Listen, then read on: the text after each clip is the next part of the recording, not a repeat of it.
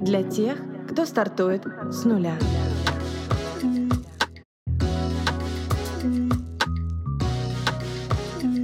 С нуля.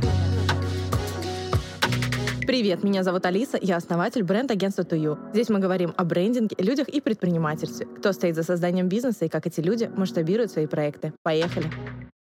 Привет, друзья! Сегодня понедельник, поэтому мы снова на связи, и тема выпуска — ошибки. Конечно, хотелось бы, чтобы все всегда шло как по маслу, и в работе, и в личной жизни. Проекты залетали по первому согласованию, и сразу с восторженными отзывами любые отношения заканчивались хэппи-эндом и фразой «жили они долго и счастливо», но ни в проектах, ни в жизни в целом идеально не бывает, и мы сталкиваемся с ошибками в свой адрес и сами их совершаем. И это нормальная реальность, в которой мы существуем, и вопрос зачастую не в самих ошибках, а в нашей реакции на них. Долгое время мой внутренний перфекционист не позволял позволял мне ошибаться. Страх сделать что-то не так загонял меня просто в тихий ужас. Я в прямом смысле покрывалась холодным потом, в горле формировался какой-то ком, что не вдохнуть, не выдохнуть. И для того, чтобы принять эту свою неидеальность, мне пришлось вырасти. Потому что корень этого страха сидит у нас из детства. Ребенок боится ошибок, потому что его отругают, а взрослый знает, что ошибки — это часть пути, и он сможет найти выход. Ребенку может быть страшно, что если он поступил плохо, получил двойку, подрался, то родительская любовь может быть потеряна. Очень страшно оказаться плохим, потому что плохих не любят. А это крах целого маленького маленького мира. Просто дети не понимают, что родительская любовь безусловно, а родители в силу своих каких-то травм и представления о правильности поведения не всегда могут это донести. Взрослый понимает, что от того, что он ошибся, он не станет ни хуже, ни лучше. Он такой, какой он есть, и дает себе это право на неидеальность, и принимает ее полностью. И сам становится тем родителем для себя, который может подарить эту безусловную любовь. Как-то раз, много лет назад, еще на старте своей карьеры в маркетинге, мой руководитель сказал, что в рамках медиаплана нужно разместить рекламу на баннерах, выбрать адресную программу, подготовить макеты и отдать в размещение. Я никогда этого не делала, и, естественно, слова адресная программа и медиаплан вообще для меня на тот момент были новыми. Но я разобралась, нашла подрядчика, выбрала места, съездила на них, посмотрела, что они по факту окей, сделали мы макеты и отправили в размещение. И вот первое число у нас вешают баннеры, и получается, что подрядчик перепутал макеты. И макет со стрелкой переехал в другое место и указывал не на наш фитнес-клуб, а на магазин обуви. Один баннер вообще повесили не туда, вне нашей адресной программы, а третий разместили на место второго, и он давал предложение не того клуба, который рекламировал. Я, естественно, была в ужасе, потому что мне было 24 4. И я была супер ответственной, паникершей, перфекционисткой, синдромом отличницы, гремучая смесь. И, естественно, приняла это все на свой счет. Это я недообъяснила. Адреску, конечно, нам выправили, скидку сделали, вопрос решился, но с тех пор мое отношение к ошибкам кардинально поменялось. Я разрешила себе их делать, потому что именно после этой ошибки я начала становиться профессионалом. И каждый день вечером перед сном я стала спрашивать себя, что у тебя, Алиса Евгеньевна, сегодня не получилось. И если отвечаю себе, что все прошло отлично, гладко, ровно, то понимаю, что день прошел не очень, потому что если человек не совершает ошибок, то он не растет. Я долгое время относилась к категории людей, которые все старались сделать идеально. Идеальную учебу, я школу закончила с красным дипломом. Идеальный студент, всегда сдавала вовремя все курсовые, делала домашние задания. Идеальная невеста, идеальная жена, идеальная невестка. И вот в какой-то момент у меня случился еще один переворот. На этот раз он произошел не в работе, а в личной жизни. Я очень хотела, чтобы у меня были прекрасные отношения с моей свекровью. Просто из кожи вон лезла, я искренне старалась и очень по-доброму к ней относилась, но все равно не получала в ответ хоть какого-то нормального отношения. Всегда находилось то, в чем, ну, я совсем не очень. И как-то раз я ждала родителей мужа на ужин. Я с утра сбегала на рынок, долго искала рецепт того, что приготовить, полдня потратила на то, чтобы все вышло вкусно и красиво, в общем, очень сильно заморочилась. Свекровь, когда пришла, с недовольным видом ковырялась в тарелке вилкой, отодвинула, не доев, и сказала, можно мы уже чай попьем и пойдем, я там пирог купила. Давай лучше его, твой мы есть не будем. Маленькая пометка. Дело не в том, что я плохо готовлю, готовлю я прекрасно. Дело в моей бывшей свекрови. Я молча это проглотила, а потом решила, к черту эту идеальность. Когда в следующий раз они собрались к нам на ужин. Я заказала хачапури из ресторана в доме, ходила на маникюр, на массаж, поработала свою работу, а к ужину подала то, что принесли, сказала, что сама приготовила и сделала салат. Эффект от ужина был такой же. Есть она не стала и сказала, что можно уже пойдет. Я с улыбкой ее проводила, а потом вернулась и доела хачапури. Тогда я поняла одну вещь. Я так хотела, чтобы все было как в кино, так не хотела ошибаться, что наносила себе колоссальный вред. Без ошибок не бывает побед. Ошибаясь, мы открываем новые возможности. У Джона Кэссиди есть книга про жонглирование для новичков. Первую половину книги автор учит не шариком жонглировать, а его ронять. Раз за разом. Просто ронять шарик. Объяснение простое. Страх ошибки сковывает тело и мозг. Мы начинаем вести себя неестественно. Знаете, это чувство по молодости. На первых свиданиях, когда ты приходишь на встречу с мальчиком, которому ты очень нравишься, и ты об этом знаешь, и он так долго этой встречи добивался, и вот вы вместе, и он ведет себя как идиот, и ему самому от этого неловко, но он нервничает и ничего не может поделать с этим, а ты думаешь, боже мой, как моя свекровь, можно я уже пойду? Но вот как только ты привыкнешь к тому, что много раз уже совершал ошибку, ронял шарик, получал нет, проигрывал, ты перестаешь видеть в этом что-то страшное. И тогда случается волшебство. Ты расслабляешься, перестаешь сопротивляться ошибкам, все как-то выруливается в нужном направлении. Никто, конечно, не обещает, что если как следует ошибаться, то потом станет легче. Мы же не ищем легких путей, каждый раз набиваем шишки в новых местах. Но ясно одно, каждая ошибка увеличивает шанс на успех. В продажах есть похожее правило, которое называется «тысячи нет». Суть его простая. Вы делаете таблицу тысячу квадратиков, по мере получения отказа в продажах в каждом квадратике пишите слово «нет». После тысячи отказов страх продаж снимается как рукой. Я проверила это правило на себе, у меня была история, мой коллега, он занимается запусками у экспертов, и у него супер подвешен язык. Он мне говорит, «Ну вот ты не умеешь продавать в лоб, делюсь инструментом. Берешь телефон и начинаешь обзванивать подряд по списку всех тех, кого можешь получить в клиенты. До тысячи я не дошла, мне хватило 30 отказов, но в тандеме с курсом по продажам я отработала космически. И как-то тут мне хочется поделиться цитатой Майкла Джордана, звучит она так. Я промазал более 9 тысяч раз за свою карьеру